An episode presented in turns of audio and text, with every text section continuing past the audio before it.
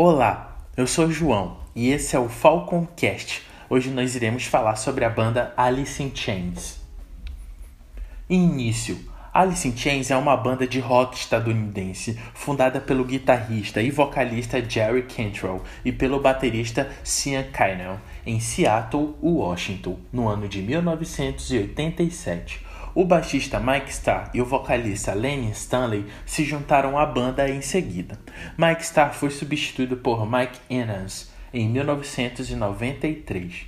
Inicialmente fazendo vocais de apoio, Jerry Cantrell começou a cantar os vocais principais do EP Sep, que saiu no ano de 1992, e o seu papel continuou a crescer nos álbuns seguintes, tornando Alice in Chains uma banda de dois vocalistas, apesar de vastamente associada ao gênero grunge, que também tem bandas primas, entre aspas, como Soundgarden, Nirvana e Pearl Jam o som da banda incorpora essencialmente elementos do heavy metal e do metal alternativo, produzindo um som mais acústico e meio post-punk, além de algumas melodias de doom metal.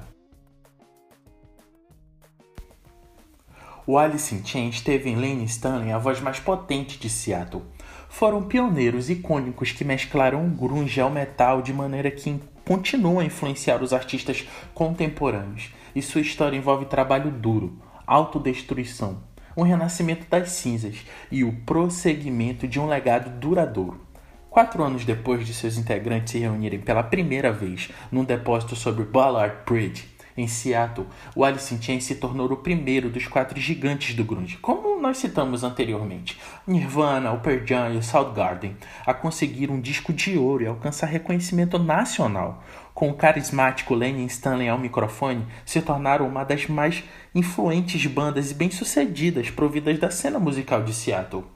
Porém, à medida que a banda crescia, cresciam também os seus problemas. O renomado jornalista David DeSola se aventura sobre os segredos, as fofocas e os rumores em torno da banda, para contar sua história completa pela primeira vez, baseando-se numa vasta gama de entrevistas com pessoas com conhecimento direto sobre a banda, muitas das quais falaram em público pela primeira vez. O autor explora como as drogas quase destruíram a banda e levaram as vidas de, de Lane Stanley e do baixista original Mike Starr e relata a ressurreição da banda com o novo vocalista, William Duval, que depois nós falaremos mais um pouco sobre ele. Dos reforços anônimos até o topo das paradas com hits Wood, Man the Box e Rooster. Esse livro do David DeSola você pode encontrar nos sites e nas melhores livrarias do Brasil. Discos Facelift é lançado em 1990 e é a estreia do Alice in Chains para o mundo. Dirt sai em 1992. O álbum homônimo chamado de Alice in Chains sai em 1995. Já no ano de 1996, a banda lançou aclamado e dito pela crítica como o maior e o melhor Unplugged MTV ao vivo. Em 2009, já com o Duval no vocal, Alice in Chains lança Black Gives Way to Blue, e em 2013 lançam The Devil Put Dinosaurs Here. Já em 2018 lançam também o Henian Fog. Morte de Lenny Stanley.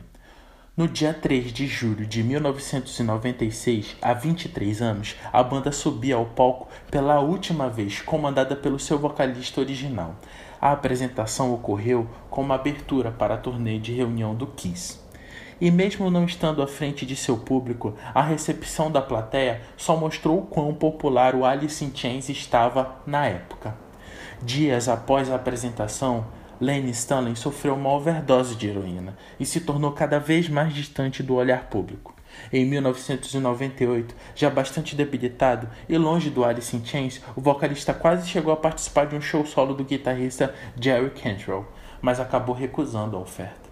Em abril de 2002, Lane Stanley foi encontrado morto após uma overdose em seu apartamento. E em uma música chamada Nutshell, escrita por Lane Stanley, ele diz: If I can't be my own, I'd feel better dead. Por aí você vê que as coisas não iam nada bem para Lane Stanley. Em 2006, após um convite de Cantrell para fazer um teste com a sua antiga banda, o Alice in Chains, Duval se tornou o novo vocalista da banda, assumindo o posto que era antes de Lane Stanley, que morreu de uma overdose de speedball em abril de 2002. Duval se apresentou com Alice in Chains pela primeira vez em 10 de março de 2006 no programa de TV Decadence Rocks Live do canal VH1, que homenageava a banda Heart. Durante o programa, Duval cantou Roaster, um dos maiores sucessos do Alice in Chains. O primeiro álbum do Alice in Chains, com Duval como vocalista, foi lançado em 29 de setembro de 2009, intitulado Black Gives Way to Blue. O álbum estreou na quinta posição dos álbuns mais vendidos da Billboard e ganhou certificado de ouro pela, pela RIA, com vendas superiores a 500 mil cópias. Em 28 de maio de 2013, a banda lançou seu segundo álbum com Duval, The Devil Put Dinosaurs Here, que estreou na segunda posição da Billboard. O sexto álbum do Alice in Chains e o terceiro com Duval, Honey and Fog, foi lançado em 24 de agosto de 2018. O Alice in Chains continua sua carreira com Duval e Jerry Cantrell, e Lane Stanley, infelizmente, foi para a eternidade, muito jovem. Então, tá esperando o que para ouvir os discos do Alice in Chains? Entre na sua plataforma de streaming e ouça agora mesmo. Acesse também o conteúdo do portal da Agência Falcon, com muitas matérias e conteúdos de qualidade. Até uma próxima, muito obrigado!